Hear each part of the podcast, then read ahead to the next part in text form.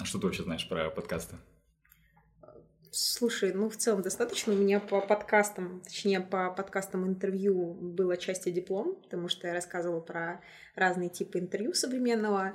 Вот, соответственно, изучала этот сегмент и рассматривала подкаст как историю, где а, личность интервьюера, она раскрывается больше, он выходит э, в том числе на передний план, а, может говорить свое мнение, соответственно, у него больше эфирного времени, и это очень похоже на то, что происходит с интервью у нас в современности, потому что как раз в любом случае видеоинтервью, текстовое интервью, э, роль интервьюера, она с годами увеличивается, хотя раньше, наоборот, главным был именно собеседник, и все смотрели ради собеседника.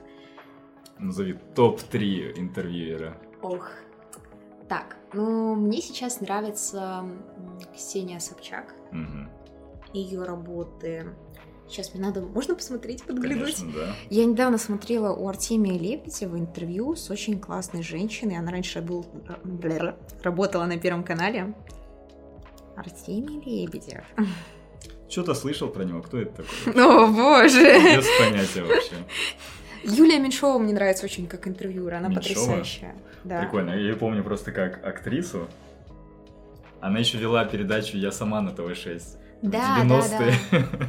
ну, прикольно, прикольно. Да, но она с телевизора, она что-то я нашла недавно на Ютубе, она настолько интеллигентная и интересная, и по сравнению с теми же интервью Юрия Дудя, которые я сейчас уже не могу смотреть, потому что, на мой взгляд, это достаточно просто и однобоко, э, со всем уважением к заслугам человека и к его вкладу в этот жанр на Ютубе. Вот. А почему однобоко? Он приглашает, на мой взгляд, гостей, э, которые скажем так, они точно представляют конкретную точку зрения, и он задает им только удобные вопросы, которые симпатичны ему самому.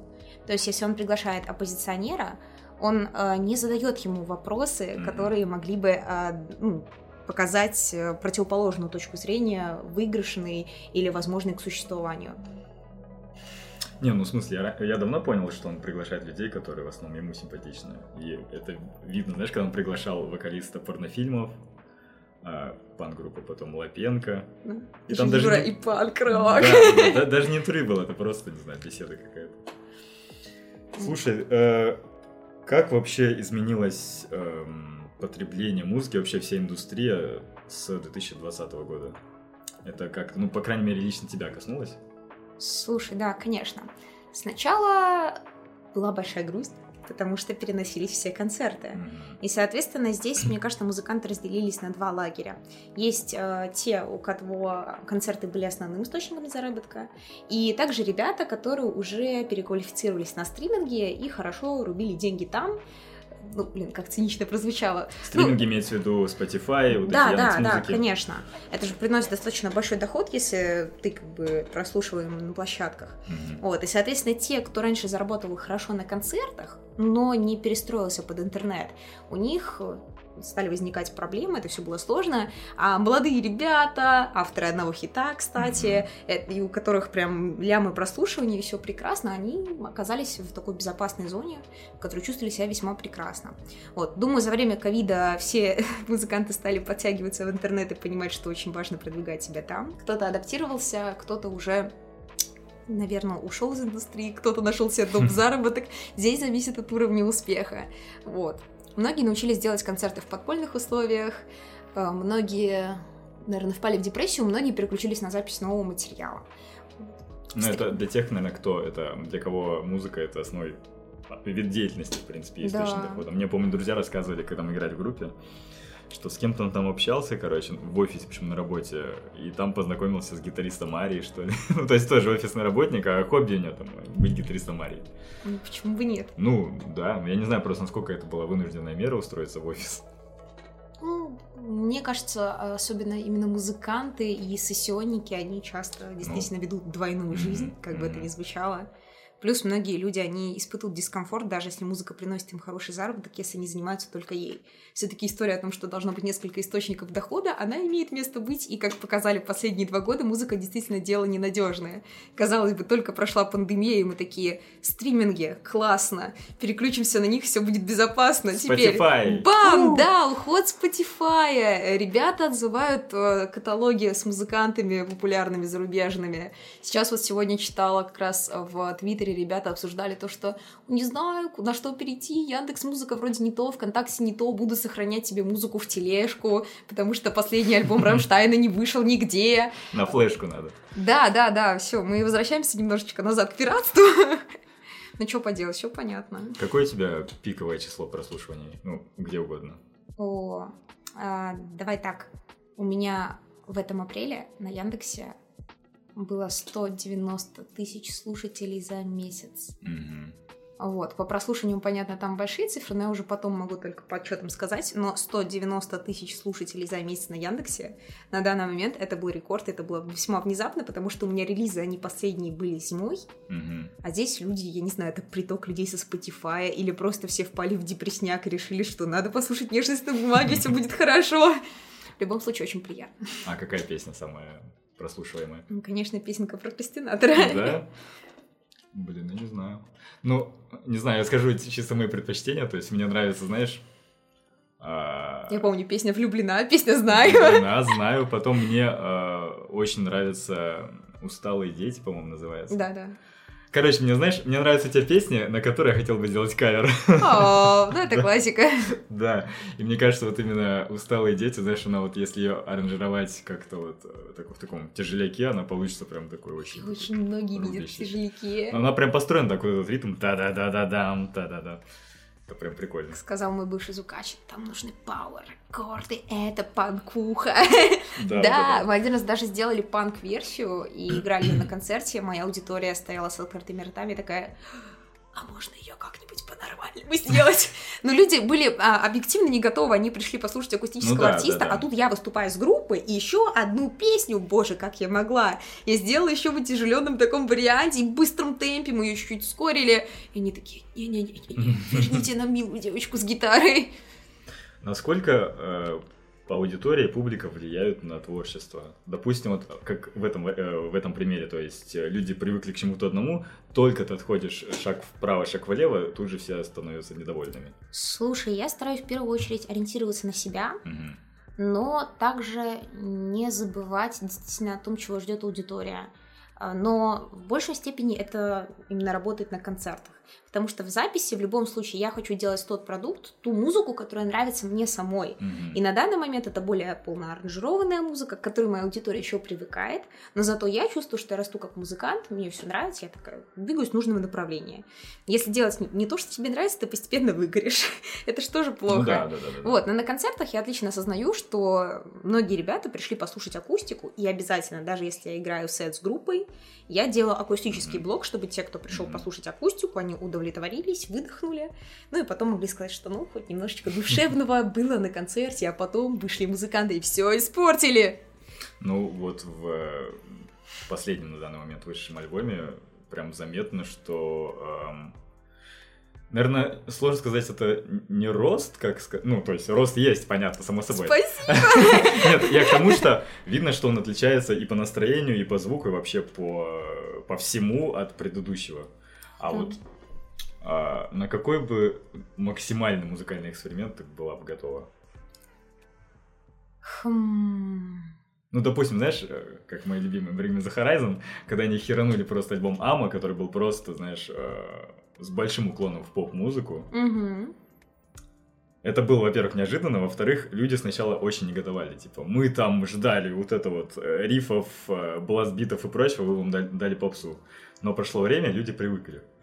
И уже на концертах, вот когда последний раз было, в 2020 году, в феврале, весь зал подпевал, никто ни, ни о чем не парился. Мгм. Вот, я к тому, что, ам, вот, ну, я не знаю, на что бы ты была бы готова, максимум, вот. Слушай, у меня, наверное, это действительно более утяжеленные версии, и, в ка- э, и именно электрогитары с пауэр-аккордами в большем количестве в песнях, потому что до этого, например, в как раз альбоме в твоем любимом караоке, там они, ну, аккуратненькие, вот эти электрогитары Мгм. на фоне так вплетаются, вот, а сейчас мы даже вот в новом альбоме, который я делала, там есть одна песня, где мы попробовали прям мощно вставить электрогитару на припевах, но это вот буквально одна песня немножечко. А в целом я слушаю такую музыку, и мне это нравится. и я бы сама хотела все это утяжелить. И плюс э, в плане текста я никогда не включаю маты в свои песни. А, хотя иногда я такое пишу в плане стихотворений и так далее. Но я думаю, что надо еще дорасти, и, может быть, потом меня что-то выведет на все это. И я буду чуть смелее выражаться в текстах, потому mm-hmm. что по жизни-то я все это использую. Ну, а вот давай. пока в творчество, что, что ты хочешь, чтобы я самотерилась? Давай. Это странная Раз, провокация. Да, бля, Чингис.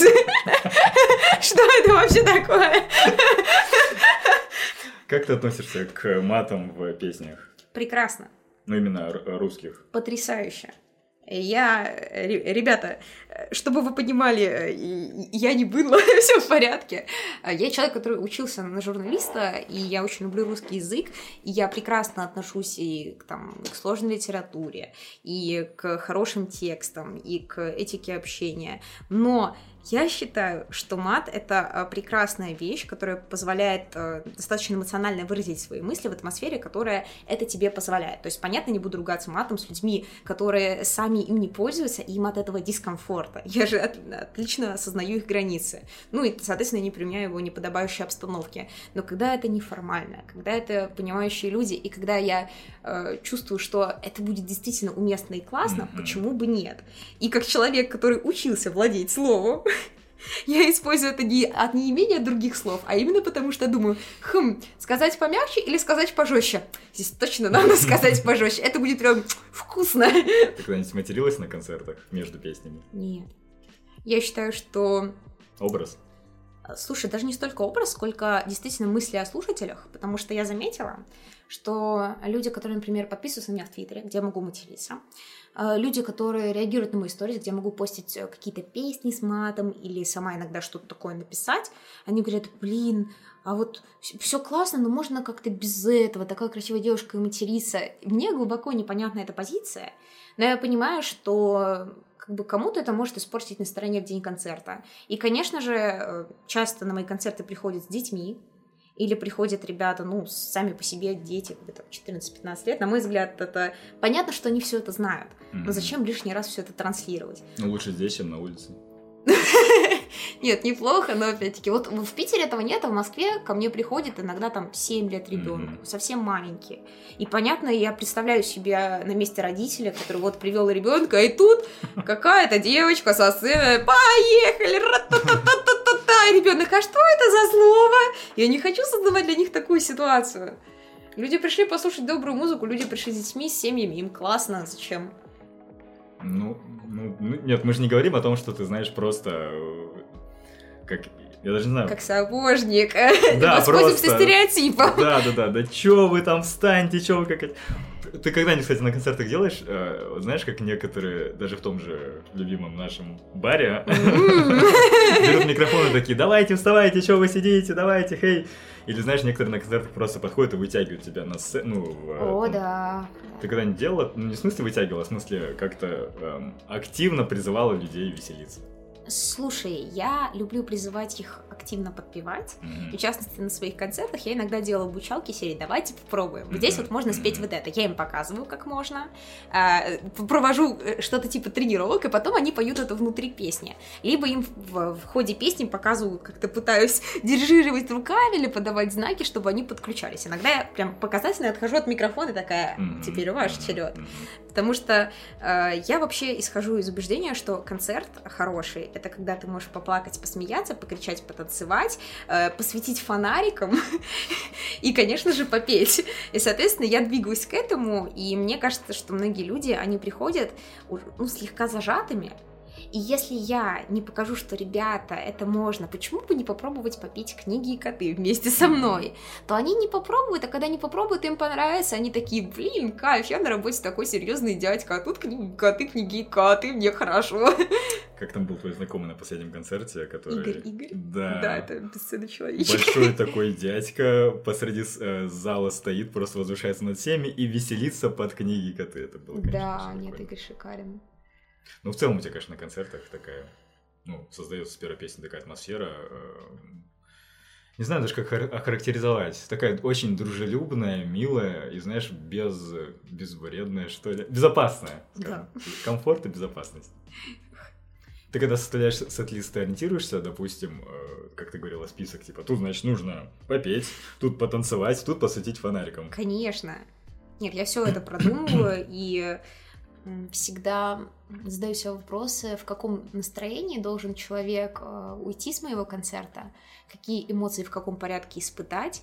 И также э, я пытаюсь сделать так, чтобы люди не устали за mm-hmm. время концерта, потому что если мы там будем очень много подряд веселиться, это эмоционально тяжело. Если будем слишком много подряд грустить, у кого-то окончательно испортится настроение, кто-то пойдет рыдать в туалет, как я делала на концерты группы Афинаж, обожаю.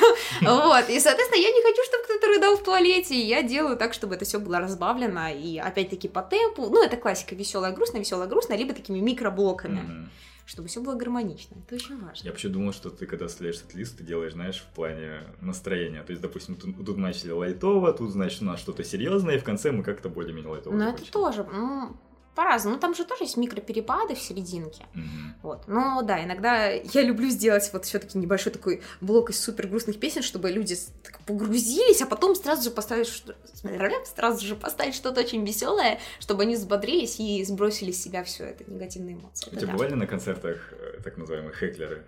Ну, которые из зала что-нибудь хеклеры, которые что-то кричат, а, знаешь, конечно. которые пытаются саботировать как-то. Нет, э, это классика. У меня раньше на питерских, особенно концертах, э, всегда есть тот самый мужчина, который сходил на бар, который просто познал эту жизнь и готов с тобой пообщаться. И пришел слушать, э, не знаю, Арию. Короля и шута. Нет, они обычно э, прям хорошо относятся к моим песням, они действительно являются моими большими фанатами, но они не совсем понимают, что их высказывания могут быть некомфортны мне или людям в зале, но я всегда пытаюсь обернуть эту ситуацию на пользу себе, и я отшучиваюсь. И, соответственно, происходит какой-то шуточный диалог с залом, за счет этого я еще больше его прогреваю, и, ну, в 90% случаев получается хорошо. А как, э, скажем, как ты организовываешь концерты? Я понимаю, что у тебя есть команда, да, своя? Ну, мини-команда. Ми- ну, мини-команда менеджера, да? Да. Вот, допустим, ты планируешь провести концерт. С чего начинается все? А, смотри, здесь зависит от того, какой концерт. В целом Питер, Москву мы делаем вдвоем с моим менеджером. А, у нас ситуация, что я достаточно активный артист, и чаще всего я такая, все, я хочу концерт, я хочу вот это, вот это, вот это, вот это.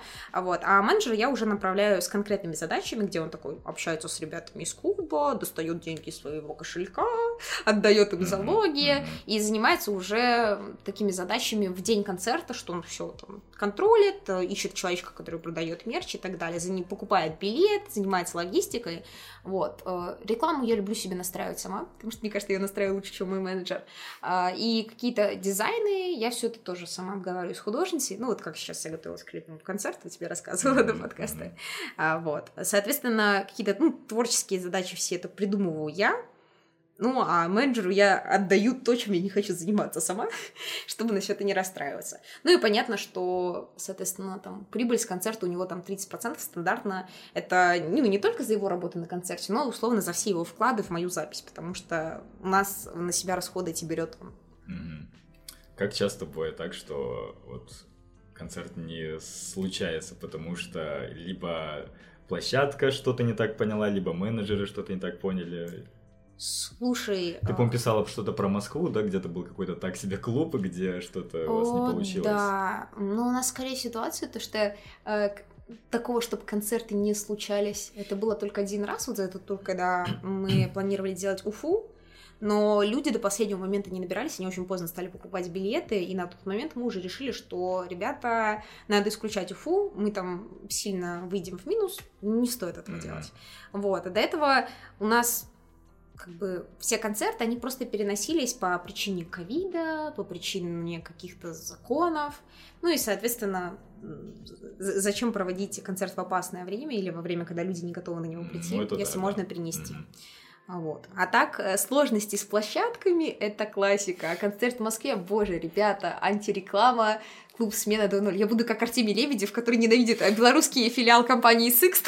Так вот, нежность на бумаге, ненавижу клуб «Смена 2.0». Это была такая подстава. Мы с ребятами за большие денежки договорились еще давно. Там была ситуация такая, что мой менеджер еще два года назад бронировал концерт мне, вносил предоплату, и еще одной артистке. И, соответственно, все вместе, предоплата, она сочеталась в общую плату за клуб. Потом а, артистка, э, мы переносили все эти концерты, а, артистка та ушла от моего менеджера, она ему лично в карман вернула эти деньги. Там залог остался лежать, конечно же. Вот, и тут, соответственно, проходят э, все эти омикроны и так далее, мы такие, все, отлично, играем концерт, и менеджер такой, давай вот в том клубе, где мы все забронили, где все оплачено.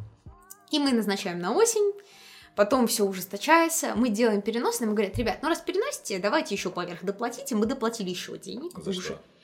Потому что мы отменяли, получается, не отменяли, переносили концерт где-то за три недели до него. А, типа за, за простой площадкой. Да, да, они говорят, ребят, мы никого не найдем, соответственно, на баре мы не заработаем, Мгм. платите еще пятнашку.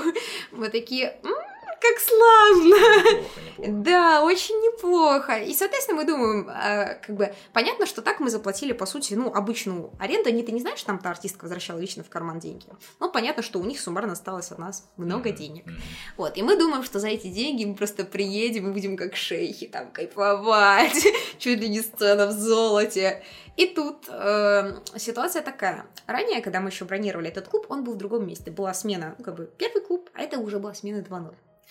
И он был в здании с другими залами, где проходили какие-то вечеринки. Соответственно, мы заходим на площадку, а там слышно тусовку за стеной. И к этому уже вопросы мы там ходили, договаривались, чтобы там не было сильных басов и прочее. А дальше мы заходим на сцену, и мы понимаем, что весь наш техрайдер, люди просто.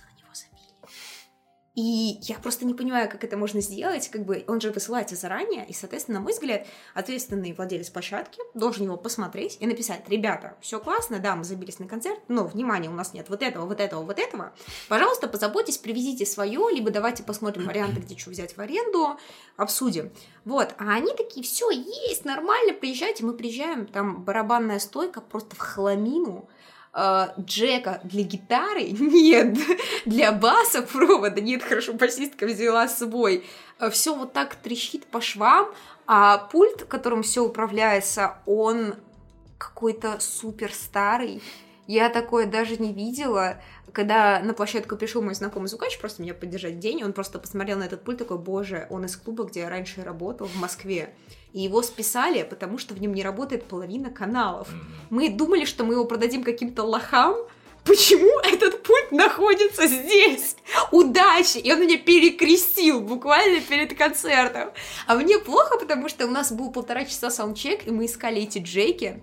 А потом мы пытались все это подключить к пульту, от которого все отключалось, и просто вот каналы блокировались. У меня мы акустику с голосом не могли выстроить, потому что джек отрубался, голос отрубался. Это был просто смерть. А, соответственно, ну, типа, через сколько? Через час уже придут люди, а все плохо. И мне организаторы говорят, ну что, ищите Джек, молитесь, чтобы он был, либо бегите в Густорг. Мы такие, в смысле, ребята? И вишенкой на торте было то, что чел, который нам настраивал звук, был не звукачом, он был, а я не знаю, где звукач меня попросил сегодня заменить. Я здесь первый раз, ребята! Я такая, ой, все. Это вот тот случай, когда я просто материлась перед концертом как не в себя. Но мне очень повезло, то что у меня барабанщик, несмотря на все какие-то свои другие, извиняюсь, проебы, э, он обожает таскать с собой вот прям пакет деталей на незнакомые площадки, да. Ну, это, это что-то на барабан, на барабанскую, не знаю, как выразиться. Да, и у него там прям карандаши какие-то, скотч. И он буквально сидел и за полчаса вот так вот пересобирал эту стойку, все закреплял. Я думаю, как хорошо, что у него есть такая привычка. И он просто привез с собой 2 кг разных деталек, и это в какой-то веке сыграло. Смотрите, он из изоленты, картонки сделал э, ударную установку свою. Это примерно так и было. Там ситуация, то, что там стойка для томов, она э, не вставляется в барабаны. Нет, она вообще от другой барабанной установки. И мы такие, а, как плохо. Э, я просто, я в состоянии шока. Меня отводит басистка вот так на лестницу и говорит, так, я вижу, ты сейчас подорвешься, ори на меня. Я такая, я не буду на тебя. Я такая, Арина, меня иначе ты взорвешься. Я просто ей не сказываю. Все, такая, тебя отпустила? Такая, да, меня отпустила. И говорит, пойдем. И просто моя басистка на площадке такая, так, Свет, ты иди сюда, ты иди сюда. А мой менеджер, на которого в первую очередь сорвалась, конечно же, просто убежал проверять гардероб, по поводу которого он заранее не уточнил. У меня тоже там к ним были вопросы. Мой клавишник просто такой, я буду идеально играть свою партию и сидеть очень тихо в стороне, и меня никто не тронет. В общем, здесь ситуация, когда команда уже на площадке меня успокаивала и сработала, за счет этого мы вывезли. И, кстати, на самом концерте в результате не было сбоев со звуком, то есть ничего не отрывалось. Единственное, мы на сцене себя не слышали почти. Классика. И этот божественный момент, боже, нам на саундчеке я первый раз такой видела басистка, она чекается и такая, ребята, вообще себя не слушают с мониторов, и сказали, а ты подойди поближе к комбику. И я просто такая, что? И у меня перед глазами сумма, которую мы заплатили, то говно, которое на сцене. Мне очень плохо, мне стыдно перед людьми, которые, ну, они же платят деньги за билет. И в первую очередь я думаю не о себе, любимый, как же я там буду себя слышать на концерте, а о том, э, как меня будут слышать э, зрители, и насколько вообще это повлияет на их эмоции от концерта. Вот, соответственно, это было, конечно, тяжело. Ну, вроде бы все было не так уж и плохо, и людям понравилось, и в конце я еще продавила то, чтобы нам вернули, точнее, чтобы мы там, нам сделали скидку за нанесенный ущерб. Вот. Но все. Клуб смена 2.0, до свидания. Никогда смена 2.0. Never. Посоветуете ли вы этого водителя кому-либо? Тупо минус 5 звезд. А что входит в ваш райдер?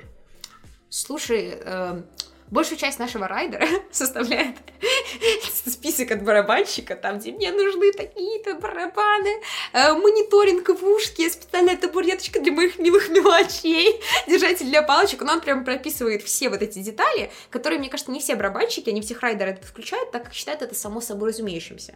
А у нас Егор, он прям такой mm-hmm. очень важно, я пропишу все до мелочей, чаще всего потом, конечно же, каких-то мелочей не оказывается на площадке, меня не предупреждают, вот, э, но я считаю, что он молодец в этом плане ответственен. И плюс к этому мы обычно пишем стойку для клавиш, чтобы не таскать свою клавиши, мы везем свои.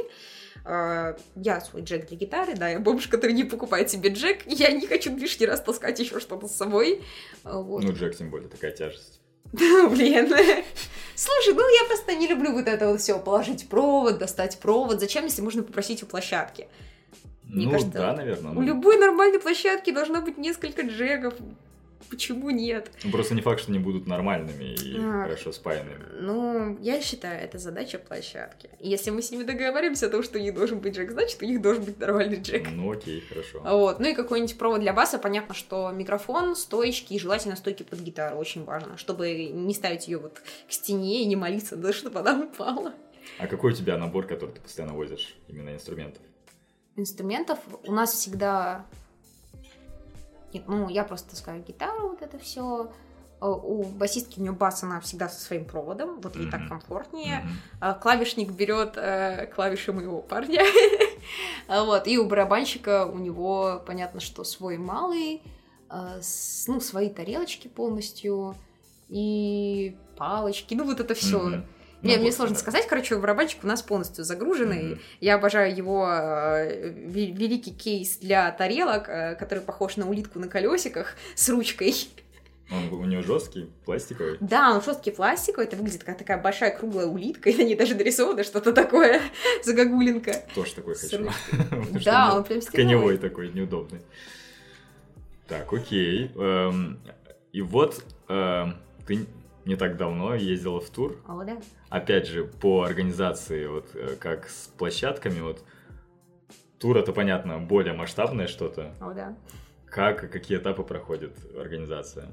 Слушай, э, у нас получилось классно. А, у меня менеджер еще со времен работы с другими артистами нашел классного организатора, Артем Добрили, я рекомендую его. Mm-hmm. вот. И он как раз занимается такими городами, которые у нас получаются ну, в, в более восточную сторону, а от Питера там, Челябинск, Екатеринбург и так далее. Соответственно, если вы едете по этой петле, так сказать, петля направо от Санкт-Петербурга, а, Артем Добрили прекрасно. И, соответственно, а, с ним мы списывались далеко заранее, он берет определенный процент и занимается поиском площадок, городов, бронью жилья, всех билетов и так далее. Он на себя все это берет и нас держит в курсе. А, и в этом плане нам очень повезло, я вообще даже не задумывалась об этих всех площадках, э, ни о какой дороге. Конечно, я на всякий случай готовилась к худшему, потому что я еще не ездила с этим человеком. Я не знаю, как хорошо он выполняет свою работу. В результате у меня были прекрасные номера маленькие, хорошие места, то есть э, любой мой каприз а я не хочу спать на нижней полке, боже, у нас такое место, а можешь, пожалуйста, поменять? Такой, да, без вопросов, все поменяем. А, если... У туалета верхушка, боковушка верхняя. Не, ну, блин, я на самом деле люблю спать на верхних, потому что чувствую там себе безопасности. У меня та же фигня. Вот, и какие-то площадки нам вот очень повезло. Если мы делаем с моим менеджером а, Питер-Москву, и нам надо менять площадку или что-то такое, или надо менять дату, то для меня это всегда большой стресс, потому что мы это делаем вдвоем. Я прям такая, Максим, давай соберемся, двигаем туда. А тут чел просто такой, так, какие даты, это все, я понял, я уже нашел бар, все, со всеми договорился, просто, э, если что, передайте художнице, что поменяла барная афиша. Так что в этом плане мне очень понравилась концепция, мы отдаем э, денежку человеку, он все делает, и мы не думаем. Но здесь очень важно найти своего организатора, потому что знаю, что многие попадают в просак. Да, да. А, вот. Ну и надо знать какие-то, опять-таки, сильные и слабые стороны организатора. То есть понятно, что бывают классные орги, вот, как, например, Артем, он может делать все, кроме рекламы в Инстаграм. Соответственно, понятно, что реклама в Инстаграм на нас, если мы будем ее делать. Вот. Ну, так, организация тура моего мне понравилась. Единственное, мне очень повезло, конечно, с омикронами и с этим всем. У меня же все-таки взрослая аудитория, сознательная. И мне реально многие ребята писали о том, что, слушай, прости, но вот такая тема, сейчас все обостряется. Мы хотели бы вернуть билеты. Мы в таких ситуациях, э, если там до определенной даты покупалось, возвращали. Вот, если люди предъявляли справку и отправляли о том, что они больны короной, конечно же, мы возвращали, хотя по закону мы не обязаны. Э, вот, mm-hmm. и шли навстречу. Но думаю, что если бы, конечно, не случилось этой истории с короной, было бы, было бы лучше.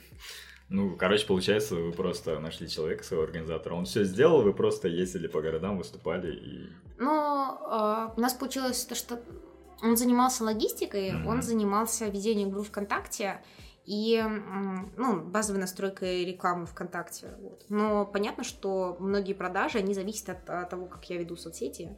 Это Инстаграм, это ТикТок. А, реально, я замечала, что вот я снимаю какой-нибудь классный ТикТок, где упоминаю внизу о том, что у меня есть там концерты и так mm-hmm. далее. Все, в этот день mm-hmm. покупают билеты. И если упоминаю какой-то конкретный город, там обязательно будет продажа. Соответственно, вот эти какие-то продажные моменты, они все равно на мне. Я понимаю, что, да, организатор может очень хорошо заниматься рекламой, но если я плохо веду свои соцсети, э, мы сильно потеряем на этом. Где был самый, не знаю, концерт, который тебе больше всего запомнился? А, так. Сколько городов было вообще? Слушай, у нас было, получается, 7 городов. Mm-hmm. Это, ну, Питер, Москва, Нижний Новгород, Екатеринбург, э, Челябинск, Самара и Казань. А вот. Мне, наверное, больше всего запомнился концерт в Самаре, хотя он был совсем крошкой, там было относительно немного людей, но там было все так душевно, и меня удивило, что приехал мужчина, который был на моем концерте в Екатеринбурге, и приехала девушка из Москвы. И одному и второму не хватило одного концерта, и они подружились. И после этого концерта видела, как они закорешились еще с кем-то в зале.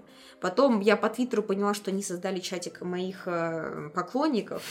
Теперь они там еще подобавляли людей, там их человек 20, они постоянно общаются, они стали делать какие-то мне мини-подарочки к выступлениям или просто вот там в какой-то момент они увидели, что у меня очень много грустных твитов, они скооперировались, э, сделали мне там пакет сырков, передали через, через моего знакомого питерского слушателя, но это было очень мило, и я была удивлена, что это тут произошло там не Питер, Москва, а именно Самара. А там реально люди просто в зале такие, время пообщаться, время познакомиться, как славно, нам все очень нравится.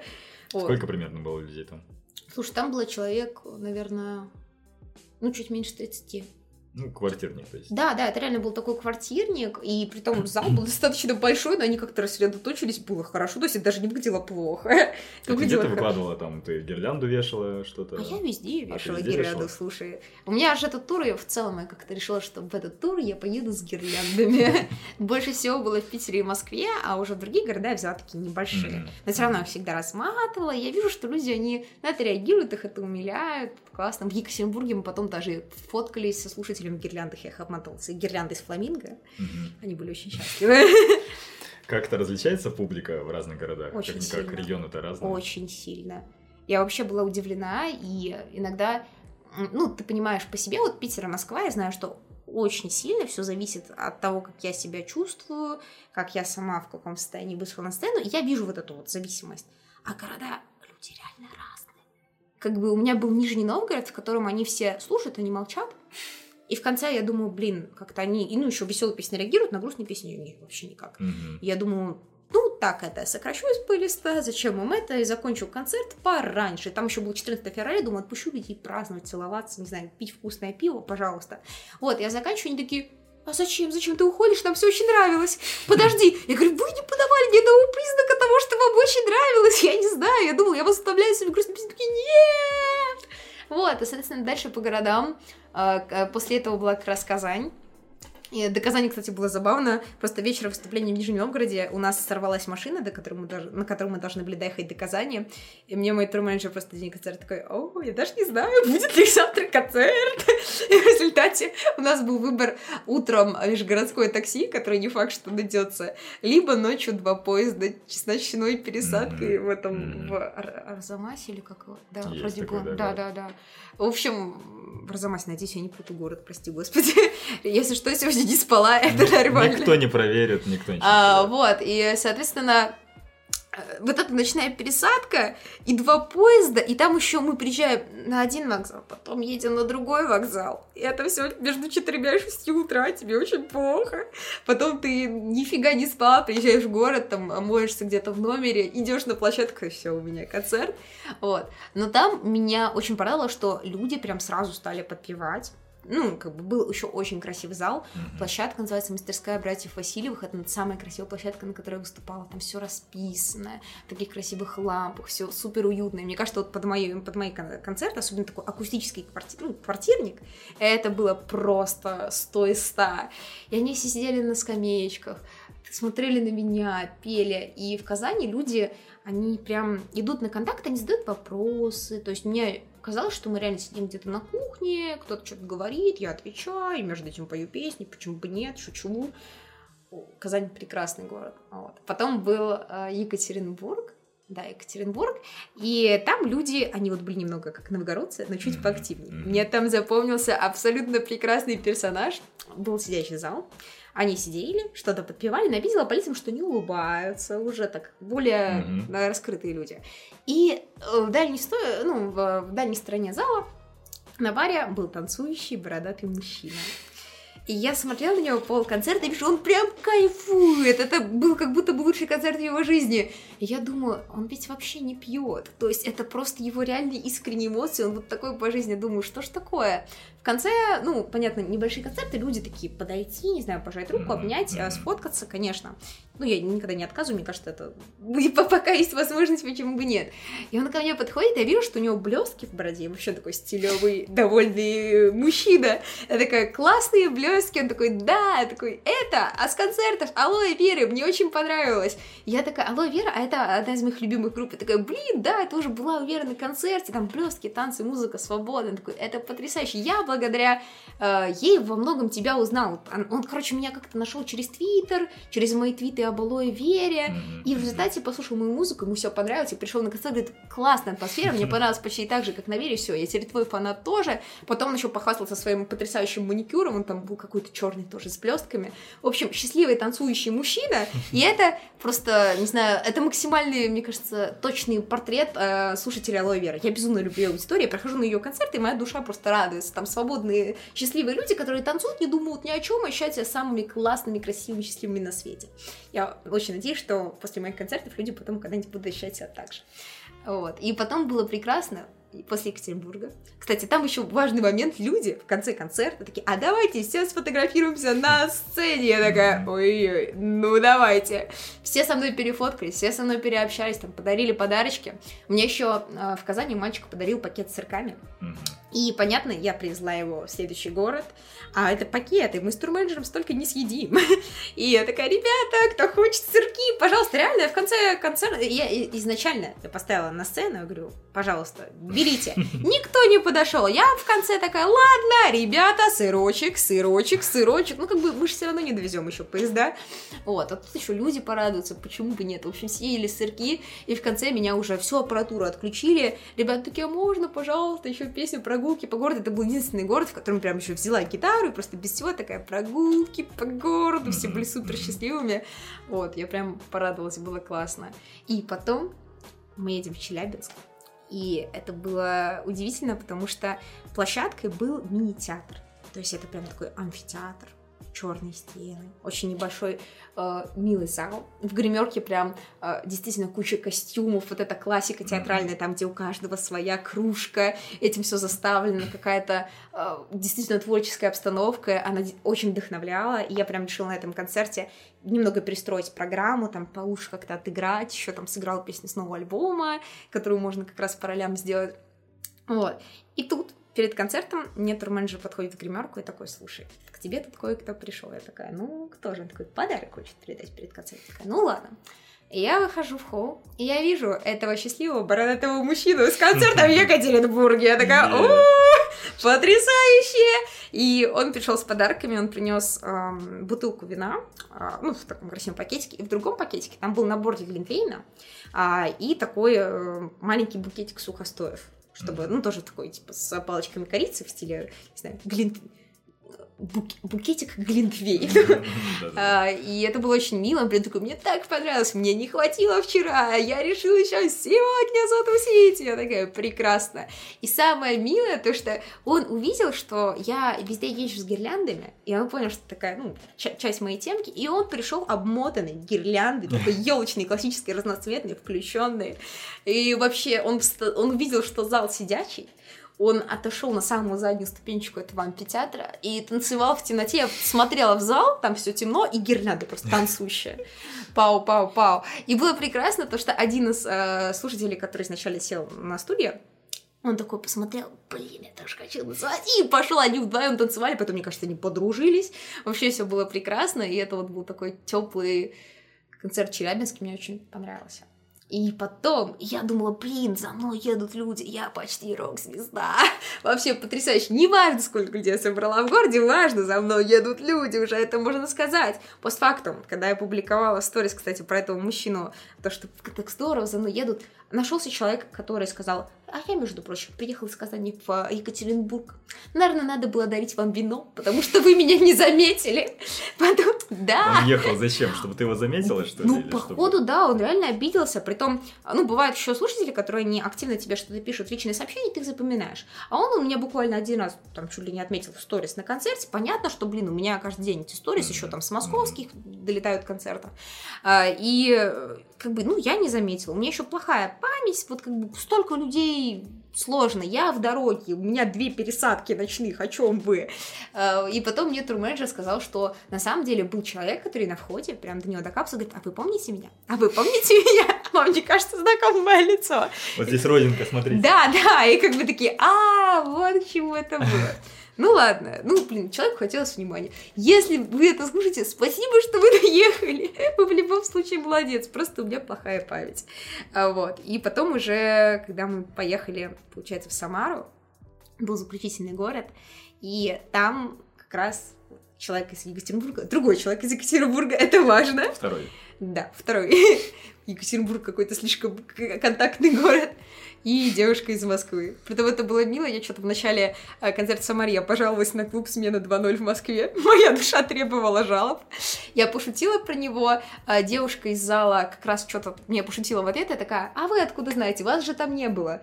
А потом я через какое-то время снова вспоминаю концерт в Москве со сцены, и она говорит фразу про то, что там был узкий коридор и тусовка рядом. Я такая, вы были на концерте, вы знаете, о чем говорите. И она такая, я такая, и я вас обсмеяла в начале концерта. Я такая, да, вы все такая, простите, пожалуйста, вы были правы, я была не права. Вот такая история. Как э, у вас проходит дорога? Ох, это было... У нас изначально мы должны были ехать в компании я, мой менеджер и мой тур-менеджер. На поезде? Да, на поездах. А, ну, это дешевле, и как бы, учитывая сборы, микрон, вот это все, мы mm-hmm. такие, надо экономить. Потом мы поняли, что опять-таки на тот момент прям был взрыв по микрону, притом мы, мы один раз делали переносы концертов, и в результате вот февраль, и снова статистика ползет вверх, люди зашуганные.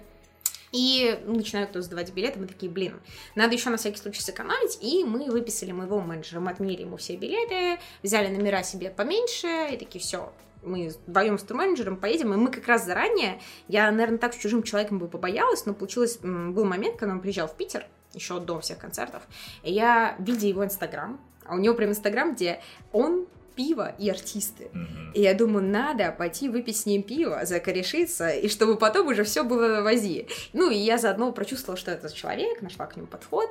Вот, и мы заранее сходили, выпили пиво, я такая, отлично, контакт налажен. И потом я уже не боялась с ним вдвоем куда-то ехать, такая, все, Артем нормальный пацан, свой человек.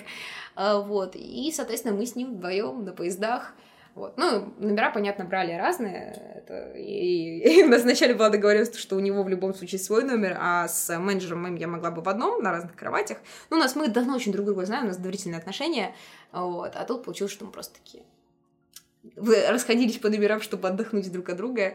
Но на самом деле для меня было сложно в туре, потому что я не привыкла так много общаться с чужим человеком все равно.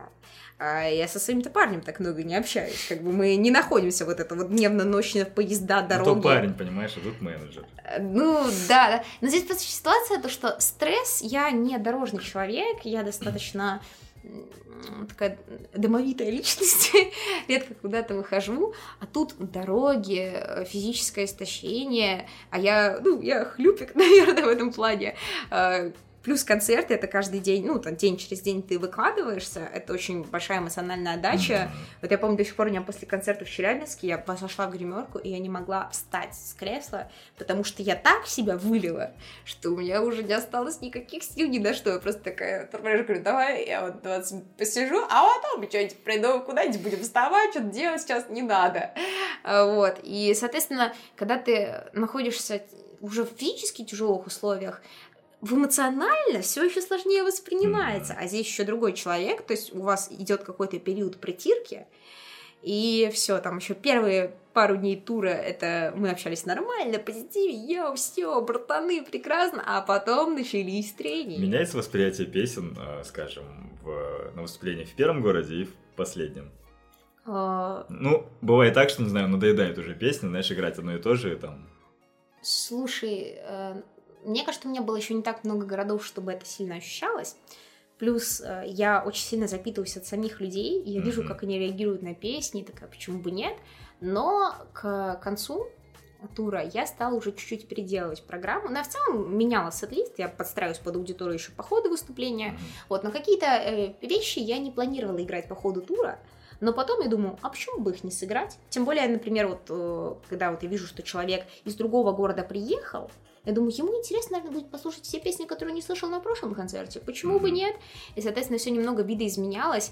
И э, на самом деле, мне кажется, что вот э, по ходу тура я, наоборот, чуть подраскачалась в плане эмоционального проживания песен потому что ты уже а, вырабатываешь вот этот механизм, типа я погружаюсь, mm-hmm. тебе проще настроиться на эту волну, и, соответственно, ты больше как-то живешь в мире своих песен, это еще ярче, возможно, поэтому после концерта в Самаре у меня появился чат поклонников. А у тебя, ну, ну, когда ты поняла, что ты умеешь прям полностью эмоционально погружаться в песню? Это очень, знаешь, это очень редкий, дорогой навык. А, ну, я просто что хочу сказать, что сразу издалека заметно, когда человек просто технически поет, попадает в ноты, и когда он полностью прям в песню. Он может даже местами ложать, но а, то, как он это подает, это прям все перекрывает. У нас есть также один знакомый, который сейчас в Караганде. Ай!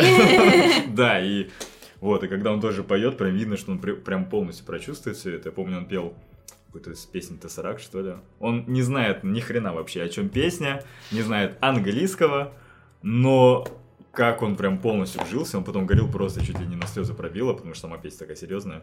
Вот. Э, не знаю, когда ты поняла, что ты прям, ну, у тебя есть такая способность?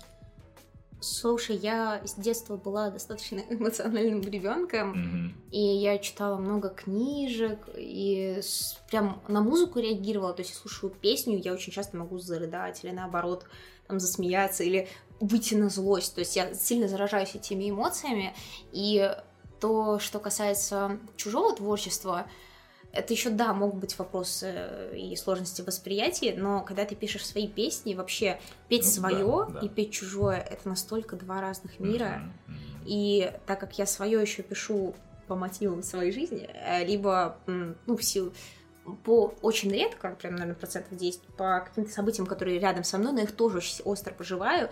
Для меня это прям какие-то личные истории, какой-то отжитый, пережитый, перешитый опыт, который в любом случае он остается какой-то болью, какой-то горящей точкой, в которой, я не знаю, ну, невозможно, когда ты еще вживую людям поешь, то есть ты налаживаешь с ними контакт, э, это все не пережить. Другое дело то, что, может быть, в начале концертов я еще чуть-чуть могу отвлекаться на людей, ну, на людей, да я прям переживаю, а как Света, как меня слышно и так далее, но потом обязательно вот все наступает песня, когда я хопа, я уже внутри своих песен, я там страдаю, я радуюсь, и намного проще уже все это подавать. Но, с другой стороны, это еще очень сильно тебя эмоционально вытягивает. Да, да, поэтому я не знаю, допустим, а какой был промежуток между городами у тебя в туре? иногда, э, ну, типа, минимальный город на следующий. Самый, минимальный. Минимальный это все следующий день у тебя следующий концерт. Как, каково это было? Как, как сложно было играть? Это это реально тяжело. Ну, я плакала в перерывах, э, потому что это помогает как-то разрядиться. Возможно, ссоры с менеджером, с менеджером меня немного разряжали. А, честно каюсь, я на каком-то городе купила себе электронную сигарету как моутер-менеджера. Я ничего не курю на постоянке, потому что мне не нравится быть зависимой от чего-либо, и у меня в целом не вырабатывается постоянная потребность в чем-либо. Mm-hmm. Я могу по настроению, не знаю, там раз в три месяца купить пачку сигарет, купить ее за два дня, и все, больше не трогать сигареты. Или там выкурить сигарету раз, там, не знаю, в полмесяца, скажем. Но курение плохо. Да, да, нет, курение все это плохо и так далее, вот. И одноразки я в целом их не трогала. На мой взгляд, это дорого. Я вот что меня хранит от зависимости, во-первых, моя лень выходить куда-то, зачем? А, во-первых, моя жадность тратить деньги на что-то, зачем? Ну и в-третьих, то, что мне реально повезло, наверное, с организмом. А тут я понимаю, что пить каждый день, как я говорила, это сложно. Mm-hmm. Эмоции, как бы, и у тебя их одновременно много, и в то же время ты опустошен, и э, еще кучу факторов, которые нагнетают. И я прям поняла, что если я не возьму эту электронку, я не буду периодически э, курить, просто отходить на улицу от своего менеджера, выдыхать, э, то я просто, ну, я умру в этом туре. Ну, в плане он может быть намного тяжелее, а мне в любом случае надо как птица Феникс, чтобы я не переживала вот в этот э, отрезок между концертами, mm-hmm. надо обязательно, если я выхожу к людям, я должна им полностью вот так вот выложить все эти эмоции, и чтобы они ушли в хорошем настроении. У меня ответственность перед ними. Потому вот. что они не, не были в прошлом городе, они не знают, что там было, и да, ну для них ты как бы только вышла на сцену. Да, да, да, да, да. Но я периодически я могла пошутить там про прошлые города, что-то рассказывала, вот, но я надеюсь, что никто не ощутил моей такой усталости. И, ну, за счет энергетики зала, когда я выхожу на сцену, я действительно забываю о том, что вот я где-то что-то ехала, я так устала, mm-hmm. и мне так тяжело. Вот я помню, я перед концертом в Екатеринбурге я плакала в гримерке, потому что мне было плохо, вот, но я выхожу на сцену, и мне так хорошо, я такая собранная, и все замечательно. Это крутое ощущение, да, когда ты понимаешь, что все эти люди пришли на тебя посмотреть, Это тебя вообще послушать. бесценно. Именно твои песни. То есть я тоже играл в разных группах, и я песни, конечно же, не пишу, я пишу только свои барабанные тупые партии, чтобы лишь бы а, что-то шуметь, стучать.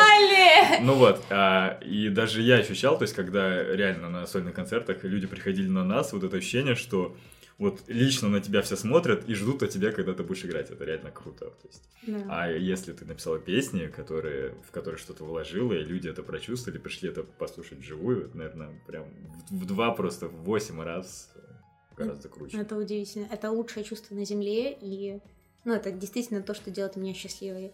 И, наверное, самое главное, это когда я вижу, что люди после моих концертов уходят сами более счастливыми.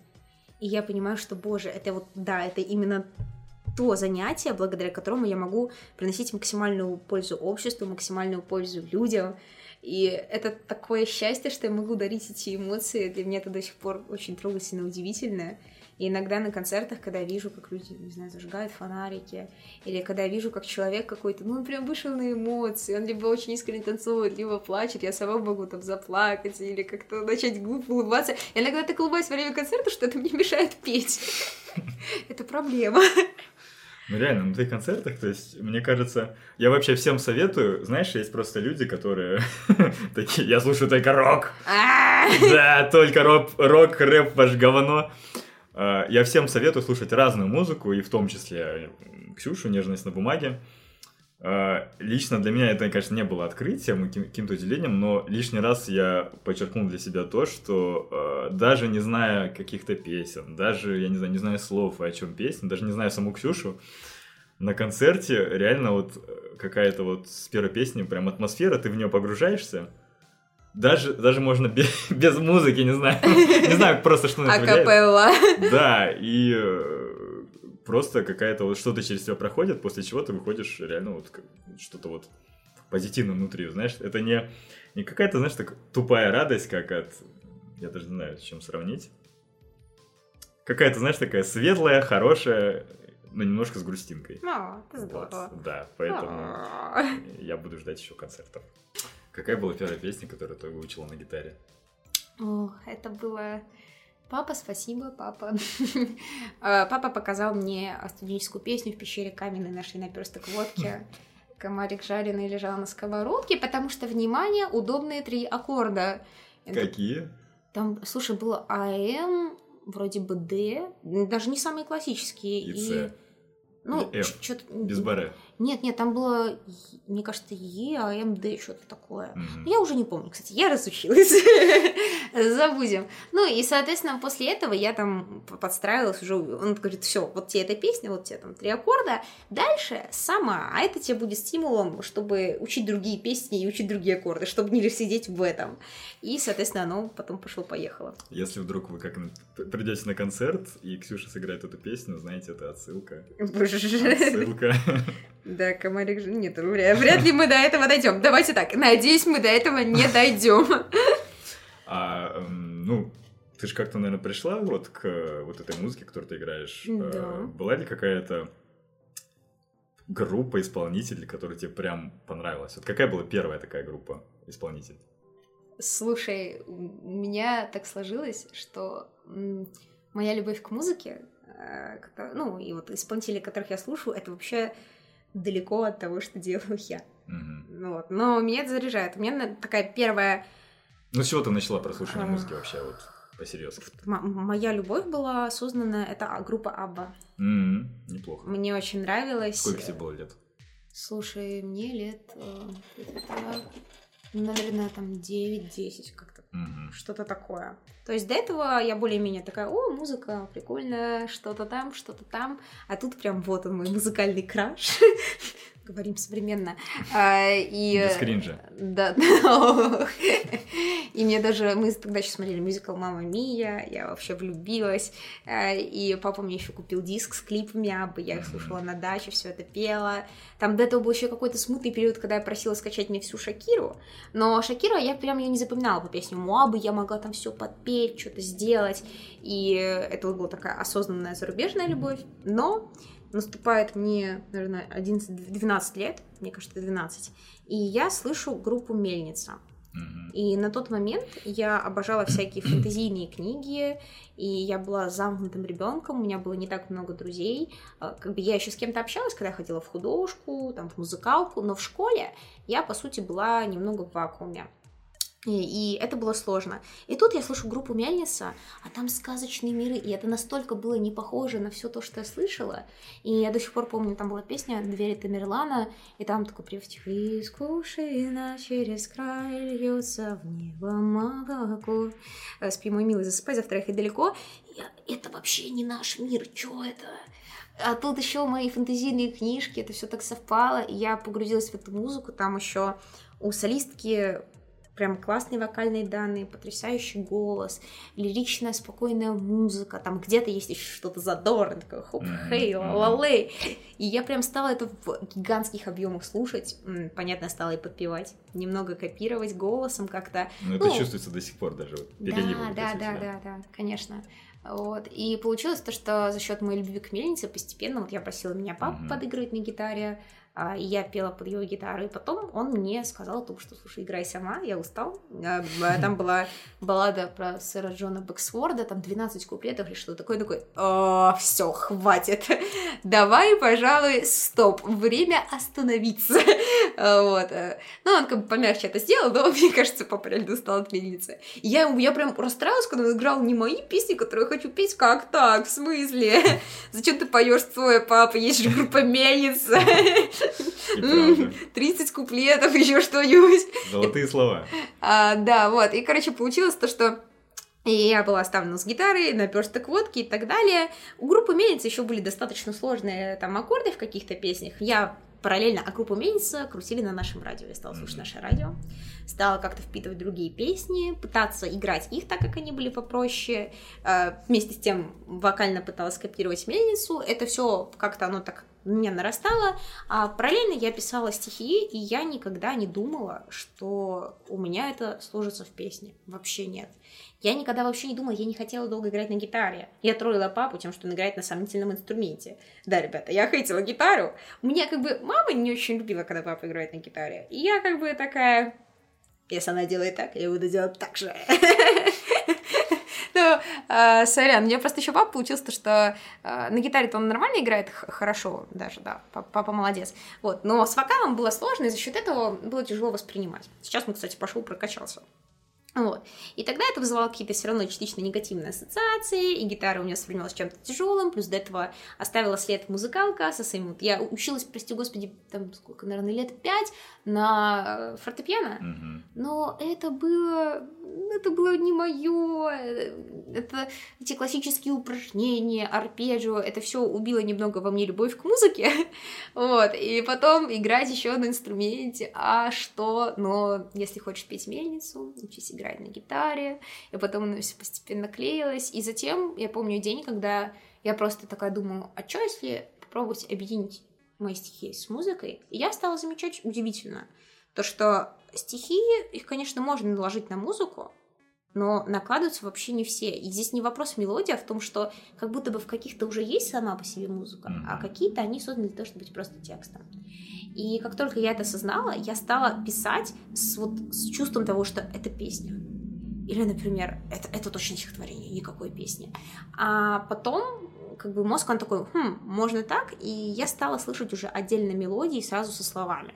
То есть раньше у меня сейчас вот это чувство притупилось, а, как раз в школьные годы я просто стала слышать, как мой голос в голове напевает какие-то строчки, и это могло случаться в абсолютно рандомные моменты. Я записывала вот так на диктофон что-то в метро.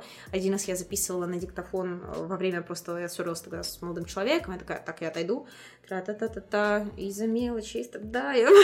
вот. Пол Маккартни, кстати, так же делает. Да, но это реально, оно как бы приходит, и тебе как будто бы кто-то посылает, не знаю, облако идей открылось, Надо успеть просто это зафиксировать. Да, вот. А затем у меня оно вообще переросло в штуку, то, что я ловлю состояние. Я как будто бы чувствую, что во мне есть какая-то недосказанность, оно вот таким комком внутри вертится, вертится, вертится, и я могу это сразу поймать и просто сесть за гитару и сразу что-то набросать, mm-hmm. там, типа, за пять минут написать песню. Ну, или зафиксировать какой-нибудь припев, а потом, ну, например, проходит месяц, я ловлю то же самое состояние, я такая, ой-ой-ой, это же вот эта песня была, я сейчас ее допишу, и оно дописывается. Так что вот. Какая у тебя любимая песня Мельницы? Песня Мельницы, любимая. Ух, ух, ух. У них, по много песен в трех четвертях, да? там. Это, ну, раз, два, три, Слушай, раз, два, три. Я... я не обращаю на это внимания. Я даже не знаю, в каких четвертях мои песни. О чем ты? У тебя, по-моему, четыре четверти. Наверное, Почти наверное. Везде. Ты можешь сказать что угодно, я такая, наверное. Да, наверное, да, ты я, прав. да, похоже на то. Слушай, Мельницу я особо сейчас не слушаю, но я думаю, что, наверное, двери Тамерлана, вот именно mm-hmm. по первому впечатлению, они остались. Я у них помню только что-то баллада о трех сыновьях в краю, средь горы цветущих да. Да, да, да, да, да. с папой ее вместе пели. Ух, мне как... очень... Да. Я, да, мне очень нравилась песня «Королевна». Это то, по что я рыдала. Господин горных дорог, королевна и двери Тамерлана. Я не знаю, это какой-то грустный набор депрессивного подростка. Я была без ума. Как считаешь, э, что, что важно в песнях? Текст или музыка? Я думаю, зависит от того, какая музыка и какой человек ее делает. В целом, ну вот. Э, Средняя. Я больше ориентируюсь на текст. Но если музыка совсем плохая и не гармоничная, то мне сложно воспринимать текст. Например, вот из последних э, таких ярких ситуаций группа как раз моего турменеджера «Пионер-лагерь. Пыльная радуга».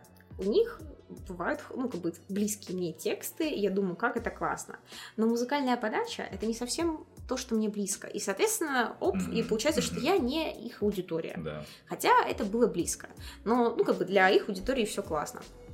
Также бывают ситуации, когда, например, а, я по необъяснимым причинам очень люблю группу Пошлая Моля. Я считаю, Кирилл Бледный хороший мелодист.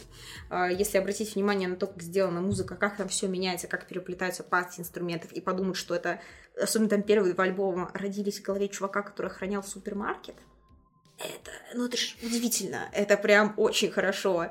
И при этом мы, мы понимаем, что никто не будет когда-либо цитировать великие тексты пошлой моли. И я считаю, что их вообще не надо слушать. Это, это просто не надо в себя впитывать. Слушай музыку и кайфуй. Вот, в то же время есть исполнители, у которых именно текст, они более главные. Вот, например, в своей музыке, мне кажется, у меня тексты, они всегда идут впереди. Хотя я пытаюсь сделать так, чтобы и сами мелодии, и вот это уже сейчас аранжировки, оформление, оно соответствовало. В идеале все должно быть хорошо и то, и другое. Я согласен, кстати. Потому что мне просто не нравится, знаешь, когда есть перекос, э, сильный перекос в сторону текста. Ну, то есть мне этим не нравится русский рок. То есть, как яркий пример, группа ДДТ. То есть, просто четыре аккорда и пошел тебе стихи. Какими бы они ни были, но это чисто стихи под четыре аккорда. Одинаковые везде, во всех песнях. Ну да, сложно сказать, что группа ДДТ это прям очень сильно интересные музыкальные штуки. Вообще. Я, вообще я очень люблю группу ДДТ, и мне действительно близка поэзия Шевчука, я была даже на концерте, мне очень понравилось. Mm-hmm. Вот, но понятно, что когда ты потом начинаешь слушать именно сложно сочиненную музыку, mm-hmm. не слова, mm-hmm. не, не сами песни, вот и конкретно музыку. И там иногда бывает ситуация, что абсолютно не важно, что поет человек, это так прекрасно звучит. Да, да, да. Мой, мой, кстати, любимый пример, наверное, того, когда мне очень нравится музыка, звук и все, но абсолютно не нравятся тексты, это Лана Дель Рей в большинстве случаев, не считая, не считая, вот у нее есть, безусловно, прекрасные хиты, Яна Beautiful, Summertime Sadness, пожалуйста, что угодно, но открываешь любой альбом, начинаешь читать каждый текст, и думаешь, боже, My нет. pussy smells like Pepsi Cola. Да, ну и как бы, и при этом это так прекрасно звучит. Я да, готова ее слушать да. о, днями, да, но да, нет, не надо переводить Ладу Дель Рей. А еще половину песен Адель тоже не надо. Просто а не как, стоит. Какие у нее песни? Слушай, самые популярные, все прекрасные, но там, если просто общие альбомные, они такие очень простые. Mm-hmm. Ну, это, ну же, Адель, это мы забываем, она звучит для русского слушателя вообще как что-то совершенно идеальное, классное. На самом деле, это же она поп-исполнительница. Да, да. И тексты поп-исполнителей, так или иначе, они часто достаточно простые. Но это так классно звучит, что тебе хочется верить, что там какая-то поэзия. Мне кажется, это как раз тот случай, когда музыка дополняет тексты. Да. То есть э, отдельно это не работает. Ты знаешь, есть группа Интершикари. У них тоже очень много песен, где просто они, у них одинаковые куплеты, причем они есть даже не особо такие наполненные смыслом. Но как-то дополняется музыка и подача, что все это вместе очень круто работает. Поэтому, поэтому да, я тоже согласен, что все это должно быть все вместе работать. Магия музыки. Да. А что ты слушаешь из э, тяжелого? Из тяжелого. Ой, спасибо нашему любимому бару. Poison, будем его рекламировать. Poison Рубинштейна, приходите все. Yeah. а, вот, а, я тяжело сейчас нравится группа Eskimo Cowboy, mm-hmm. так как ее, ну, блин, все поют. Понятно, я симпатизирую Энтер Шикаре. Мне а нравится... Eskimo Cowboy, кроме двух песен, не, слушай, я песен 10 мне у них нравится. А, угу. Нет, я слушала прям альбом, и я такая, угу. хорошо. Который сейчас, по-моему, называется... Эм... Там х- как же они не эскимо, а по-другому как-то что-то. Electrical Boy. Слушай, я не заметила. Сменили название. Ну ладно, я, я не настолько в курсе. А вот, э, понятно, Антер Шикари, Bring Me The Horizon, вот, наверное... Что слышал тоже про такую группу, да. Ай-яй-яй-яй. Вот. Ну, из русского особо тяжеляка, мне кажется, ну, и, и если кто делает, то я их не слушаю, так что вот можно сказать, что вот такое тяжелое, да, почему бы нет. Ну и когда я прихожу в караоке, и кто-то говорит, что это тяжело, я всегда радуюсь, потому что э, это часто очень интересно. Я безумно мне нравится, когда люди, ну, используют экстрим-вокал, это так интересно. Э, я не понимаю ребят, которые, о боже, это музыка дьявола, что-то страшное. Я наоборот думаю, блин, классно, чувак так расщепляет, это вообще, блин, а я попробую так же, это очень сложно, у меня сразу вызывает большое уважение, и это как будто, не знаю, какая-то музыка инопланетян э, вызывает дикий восторг. Не планируешь Классно. ты использовать экстрим вокал в своих песнях? Слушай, не, точно не в этом не в нежности на бумаге, а даже если когда-нибудь что-то случится, то это будет очень аккуратно, на фоне, вдали, как, например, иногда делает группа Афинаж, и солист М. Калинин. Mm-hmm. Он у нас чел, который очень классно в целом может расщепить, и владеет. Он, он очень хороший вокалист. И он задрот. Там доходит до того, что он на студии принимает такие позы, которые он потом будет принимать на сцене, чтобы у него он даже звук извлекал в одной и той же позе, это звучало так же. У него запись и выступление вживую очень близко. Вокальная камасутра. Да, ну и при, при, при этом он как бы, у него и нежные такие вещи, он может там поорать сзади, и это все так гармонично сделано, и все равно очень легко воспринимается, вот это классно. Моя гигантская любовь к группе Финаш, это отдельная тема для подкаста. Не, ну экстрим вокал это все равно же как инструмент, как Да, да, нет, это, это потрясающе. Когда к месту, это всегда, ну, хорошо. Да, но, блин, еще знаешь, у нас на самом деле достаточно зашоренное общество, mm-hmm. и Э, когда, например, мальчик э, использует экстрим-вокал, они такие, блин, классно, такой опасный пацан, рокер. А если это делает девочка... Ты же девочка! Да, действительно, ты же девочка, что ты делаешь? Э, вообще, еще не дай бог, там матом в своей песне сругнешься или скажешь, не знаю, там, ты родителям поставила часть песен из нового альбома, они такие, «А, там есть фраза, я одна опять в говно. Нет! Слишком жестко, да, как так? Ксюша, остановись, ты позоришь нашу семью. Вот. А, слава богу, они не дослушали потом дальше, там была еще строчка, типа, в доме мусор это я, а еще моя семья, упаковки и бутылки, и пиво. Было бы, ты же девочка, как ты можешь такое петь? Очень плохо, а тут ты говоришь про экстремака, ну ты чего?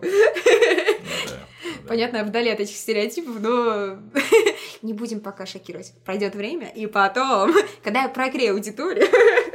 Долбанешь, да? Да. Ты сейчас э, пишешь новый альбом, да. Можешь что-нибудь о нем рассказать вообще? Примерно хотя бы. Ох, без прим... спойлеров. Примерно без спойлеров. Что ж, это мой первый альбом, в котором прям везде будут аранжированные прям песни, не, не просто гитары, там вокал, бэки, а какие-то уже инструменты, интересный ко всему этому подход. А, первая такая масштабная работа, потому что до этого у меня были эпишки, а, как раз пока жду тебя и в твоем любимом караоке. Там, да, были частично аранжированные, ну, типа, часть аранжированных песен, mm-hmm. где-то акустика, а, вот. А здесь уже прям такая большая серьезная работа, на нее было потрачено много сил. И здесь э, песни получились, что они собрались за два года. То есть я их прям копила и отбирала самое лучшее. Моя первая версия этого альбома, те песни, которые должны были в нее войти, они были вообще другие. А потом я росла, много отсеивалась, много набиралась, и сейчас вот, наверное, пропалю, название альбома будет «Сложные шаги». Э, я э, долго думала, как это все сформулировать, потому что там каждая песня — это реально какой-то прожитый этап, какое-то осознание, Uh, не знаю, рост над собой, вот какая-то вещь, которая прям такая, боже, вот как это на самом деле, и, и какой-то вот рост над собой, и я подумала, что действительно вот каждая песня это как сложный шаг вперед. И они между собой, там нет общей истории, которая вот герой идет, идет, развивается, но они показывают вот эту картинку каких-то действительно сложных вещей, с которыми может столкнуться человек, э, в этом всем прожить.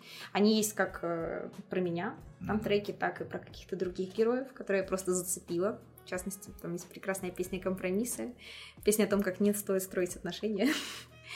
А вот. И для меня это действительно серьезная взрослая работа, в первую очередь по текстам, по мыслям. Потому что ранее у меня такого не было. И у меня были более легкие истории. И мне очень интересно, как к этому альбому отнесется моя аудитория. Потому что все-таки, мне кажется, многие ждали чего-то более легкого. А там мы еще посмотрели по песням. Моя любимая это делать э, грустные песни, но они звучат весело. И вот у меня сейчас есть песня, вот там, э, в которой я буквально пою в припеве о том, как я не могу встать с кровати, как мне плохо, насколько я развалюсь эмоционально, но такая веселая. Просто... Да, да, да, там просто потрясающе. И у меня вся группа такая, какая классная, веселая песня. Такая, вы слушали текст? А, ребята, постойте. Вот. И он получился эмоционально тяжелым, но по аранжировочкам там есть разное. Есть действительно одна веселая песня. Блин, и вот ты сказал без спойлеров, я не могу, мне хочется что-то там сказать. Ну, Ладно, в общих чертах будет песня с содержанной с электрухой, э, будут чисто клавишные версии mm-hmm. с какими-то добавлениями будут э, такие... Мы сделали сильный упор на клавиши, потому mm-hmm. что я считаю, что когда в мою группу пришел Родион, он потрясающий клавишник, и мы иногда делаем аранжировку, и мы думаем, песня будет звучать так, какой-нибудь типа сделаем вот это в стиле поп-рока, а потом он придумывает клавишную партию, мы вставляем, мы такие, это что за преджазованность такая, это что вообще такое? А, и какие-то вещи реально, вот клавишные партии их полностью переворачивают, как я помню, мы хотели очень просто сделать песню компромисса, такая, это как бы регги, но не регги, здесь вот все будет просто, и потом мы такие, давай туда клавиши. И мы их придумываем, такие, стоп, а здесь э, хорошо бы джазовую гармонию, а еще делать вот так, и она вообще переворачивается на что-то другое. В общем, мне понравилось э, то, что мы сделали по звуку, я такого не слышала у нас, то есть мне кажется очень важно, чтобы у артиста было звучание, которое она не сильно примелькалось. И как бы вот сейчас у нас недавно был феномен э, групп, которые звучат как группа «Пошлая Молли». 30 молодых групп э, и по вокалу, и по аранжировочкам, и это, конечно, минус. Ну да, с одной стороны, проще таргетить, наверное, но с другой стороны, узнаваемость и то, почему тебя могут действительно, то, за что тебя могут полюбить именно тебя, mm-hmm. это все усложняется. А тут я понимаю, что, блин, да, это чисто наш звук, и это, ну, либо зайдет, и это нас как-то продвинет, либо люди такие, давай назад акустику, где твоя гитара, что-то слишком сложное. Не, мне кажется, вряд ли, ну, как-никак э, твоя аудитория растет вместе с тобой же, и они с тобой проходят э, какие-то этапы. Слушай, в том числе, но я заметила, что у меня в аудитории много людей, которые, они меня любят именно за легкость.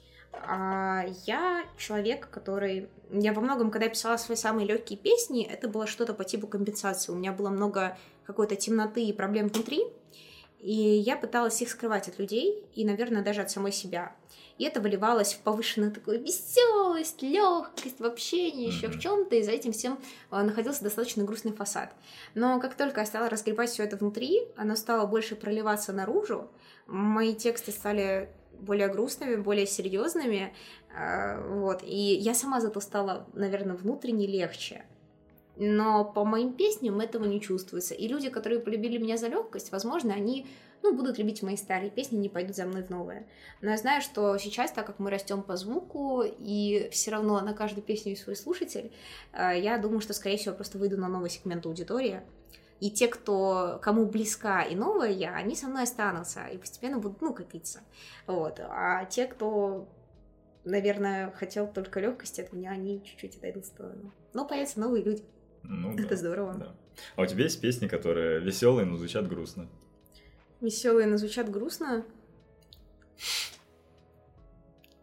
Ну, типа, у тебя есть веселые, э, грустные, которые звучат веселые, а наоборот есть? Я вот думаю, блин,